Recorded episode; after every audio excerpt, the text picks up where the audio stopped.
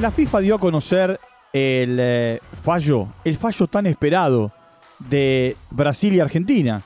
Aquel partido que se jugó hace cinco meses, por lo menos, y que en realidad solamente duró cinco minutos. El partido de la polémica, de la discordia, tiene una definición. Y de ese tema hablamos hoy aquí en nuestro encuentro. Walter Zafarian presenta Footbox Argentina, un podcast exclusivo de Footbox. Bienvenidos como siempre, estamos comenzando un nuevo capítulo aquí en Footbox Argentina dentro de las plataformas de podcast de Footbox. Llegamos a nuestro episodio número 147.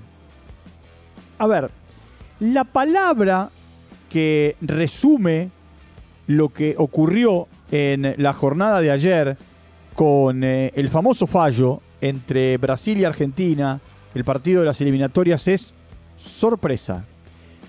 ¿Por qué sorpresa? Porque en eh, las altas esferas de la dirigencia de la Asociación del Fútbol Argentino se, a ver, especulaba, se eh, entendía, ellos creían que el partido iba a darse por terminado, que la Argentina se iba a quedar con los tres puntos y que para Brasil iba a haber una sanción. Eso es de base lo que en la Argentina pensaban. Por supuesto, los brasileños en silencio no hacían especulaciones. Hablo de los medios, ¿no? Y, los dirigentes cuando eran consultados sobre este tema decían que iban a acatar lo que la FIFA decidiera y determinara. Bueno, la FIFA determinó que el partido se tiene que jugar. La FIFA determinó que va a haber una sanción económica para las dos asociaciones y que los cuatro jugadores argentinos que ingresaron mal a territorio brasileño van a tener que cumplir una sanción.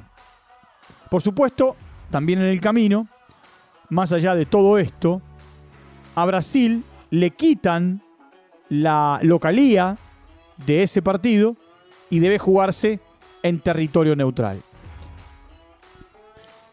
El gran problema que se plantea para todo esto que estoy contando es la falta de fechas. La eliminatoria tiene dos jornadas que se van a jugar entre el 24 y, el 28 de marzo y después se terminan. ¿Dónde van a calzar ese partido? Y, por supuesto, pidiéndole a los clubes europeos que le cedan los jugadores. Bueno, es muy simple. El tema es muy simple. Acá lo que está claro es que la única ventana que queda para que jueguen es la ventana de junio.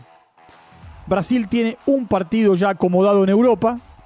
La Argentina tiene un partido ya estipulado el primero de junio en Wembley, en Londres, frente a Italia. Y tanto Argentina como Brasil están buscando un segundo partido. ¿Dónde se va a jugar ese partido? ¿Se va a jugar en territorio europeo? Donde la mayoría de los futbolistas de uno y otro seleccionado se desarrollan? ¿O se va a jugar en Qatar? Como lanzamiento de la Copa del Mundo, ya en algún momento jugaron Argentina y Brasil en Doha, y ese día gol de Messi la Argentina ganó 1 a 0. La última puede ser Messi. Va la pulga, pasó Messi, sigue Messi. ¡Golazo! ¡Gol!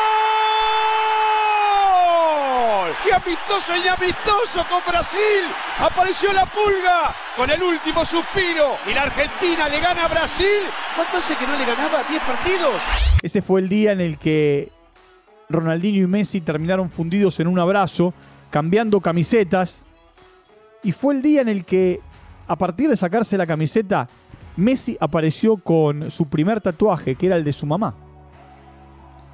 Más allá de estas anécdotas,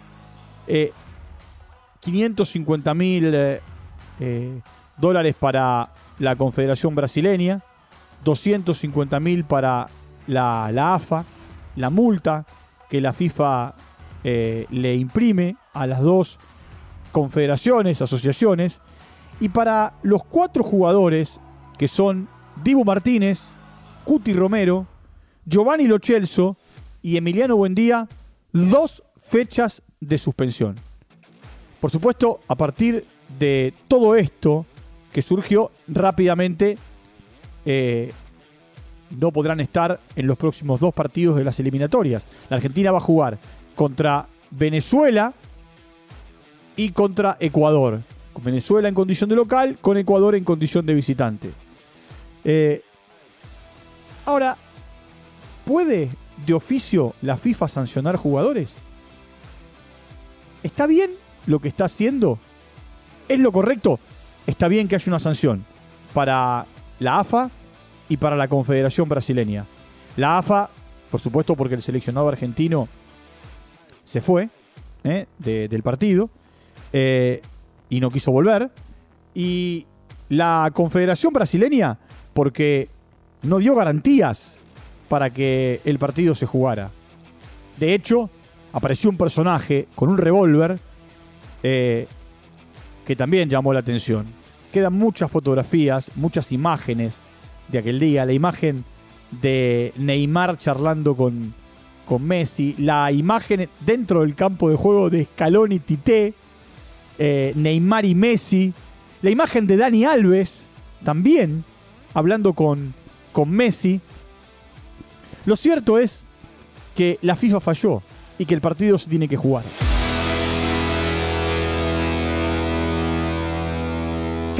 Argentina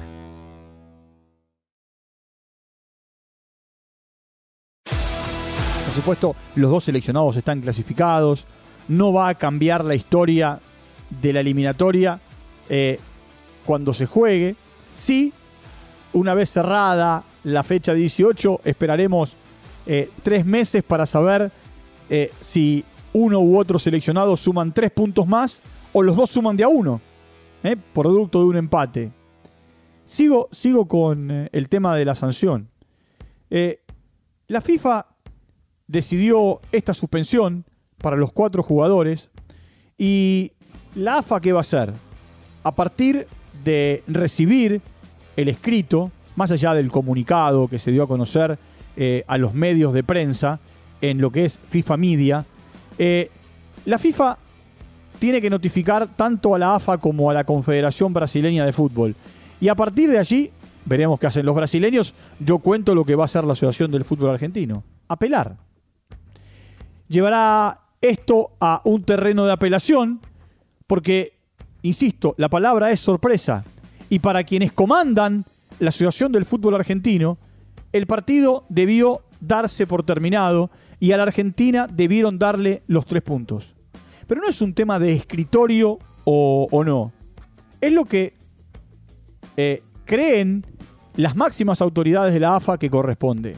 Por eso, a través del doctor Andrés Patón Urich, que es el letrado, es el responsable del área legal, por supuesto con un equipo detrás, de la Asociación del Fútbol Argentino. Para algún desprevenido, Andrés Patón Urich no solamente es abogado, es alguien muy ligado al fútbol, fue futbolista, jugó entre otros equipos como arquero en Platense, eh, es eh, alguien muy ligado al fútbol del ascenso en la República Argentina y eh, hoy en este, en este rol, en esta condición de abogado, lo que hace es defender a la AFA en esta historia. Veremos si la AFA contrata a algún abogado, estos que son expertos en, iba a decir, en, reglamentos.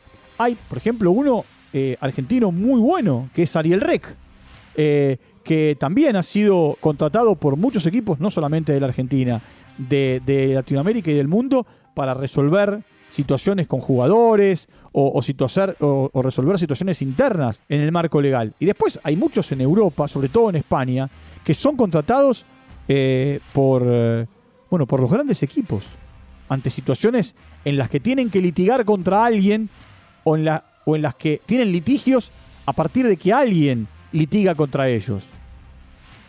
Es rara la situación. Es rara la situación, aunque el fallo está. Y ahora la AFA la CBF van a tener, a partir de recibir la notificación, más allá del comunicado de prensa, la notificación, tendrán 72 horas para, bueno, para presentar la, el descargo primero y la apelación. Por supuesto, ya están trabajando en, eh, en ese descargo, en esa apelación, están trabajando en, eh, eh, bueno, hacer las cosas de, de la mejor manera para, para que, bueno, consigan lo que ellos creen que tienen que conseguir. Que como les dije recién, la Argentina tenga por ganado el partido. ¿Dónde se va a jugar? ¿Cuándo y en qué momento? Hay que esperar a que la FIFA determine o saque un comunicado anunciándolo. Todos los boletos nos llevan al mes de junio. Todos los caminos nos llevan al perder Brasil la, la localía o a territorio europeo como ya han jugado. Es más, el debut de Alfio Basile en su segunda etapa como técnico del seleccionado argentino fue contra Brasil y, fue eh, en, Londres, en la cancha del Arsenal. Eh, San Paoli debutó jugando contra Brasil en Australia. Lo dicho, han jugado en Riyadh, en, eh, en sí, por supuesto. han jugado en Jeddah, en el mundo árabe. Les conté la historia del gol de Messi, jugando en territorio catarí. Han jugado por todos lados han jugado en los Estados Unidos el día de eh, el supremo partido de Messi en New Jersey, un partido que terminó 4 a 3 con victoria para la Argentina. Mira Messi ahora, ¿por qué no? La frutilla del postre puede ser. Messi, golazo. El mejor del mundo era la frutilla del postre. Apareció la pulga, la clavó en el ángulo. Y por supuesto, a lo largo del ancho de Brasil y a lo largo del ancho de la Argentina. Han jugado partidos amistosos y también partidos oficiales. ¿Dónde van a jugar? No sabemos. Yo insisto que todos los caminos conducen a Europa, pero no hay que, eh, iba a decir, ser mal pensado. No hay que descartar, ¿eh? y no hay que ser mal pensado, que al partido lo lleven a Qatar. ¿Por qué?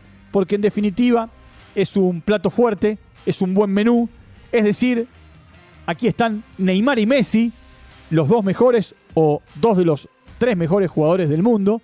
Acá está la Argentina y está Brasil, dos equipos con mucha historia, dos seleccionados campeones del mundo y una constelación de figuras. Acá están los dos mejores, por lo menos hasta ahora, los dos mejores equipos de la eliminatoria sudamericana y, y acá están dos de los que cuando se sortee el mundial el primero de abril, bueno, van a ser cabeza de serie. Miren si tienen cosas para ofrecerle a los cataríes, que por supuesto, con tal de ver a Messi, a Neymar y a quienes los acompañan, van a llenar el estadio eh, donde, donde se juegue el partido. ¿Por qué digo el estadio? Porque hay muchos estadios en Doha. Eh, de hecho, el Mundial se va a jugar solamente en Doha. Y, en uno de ellos se va a jugar, que hasta puede servir como eh, ocurre habitualmente con la Copa de las Confederaciones, una puesta a punto, una prueba para saber en dónde están parados los organizadores de, la Copa del Mundo. Bueno, Argentina y Brasil tienen que jugar.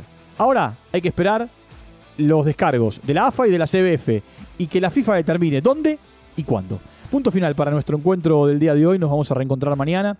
Siempre aparecen temas, siempre nos aparecen historias para contarte, para que estés atento, para que hasta puedas rememorar. Y si no, seguir el orden del día, la noticia del día, el tema del momento y el de hoy fue este de Argentina, Brasil, Brasil y Argentina.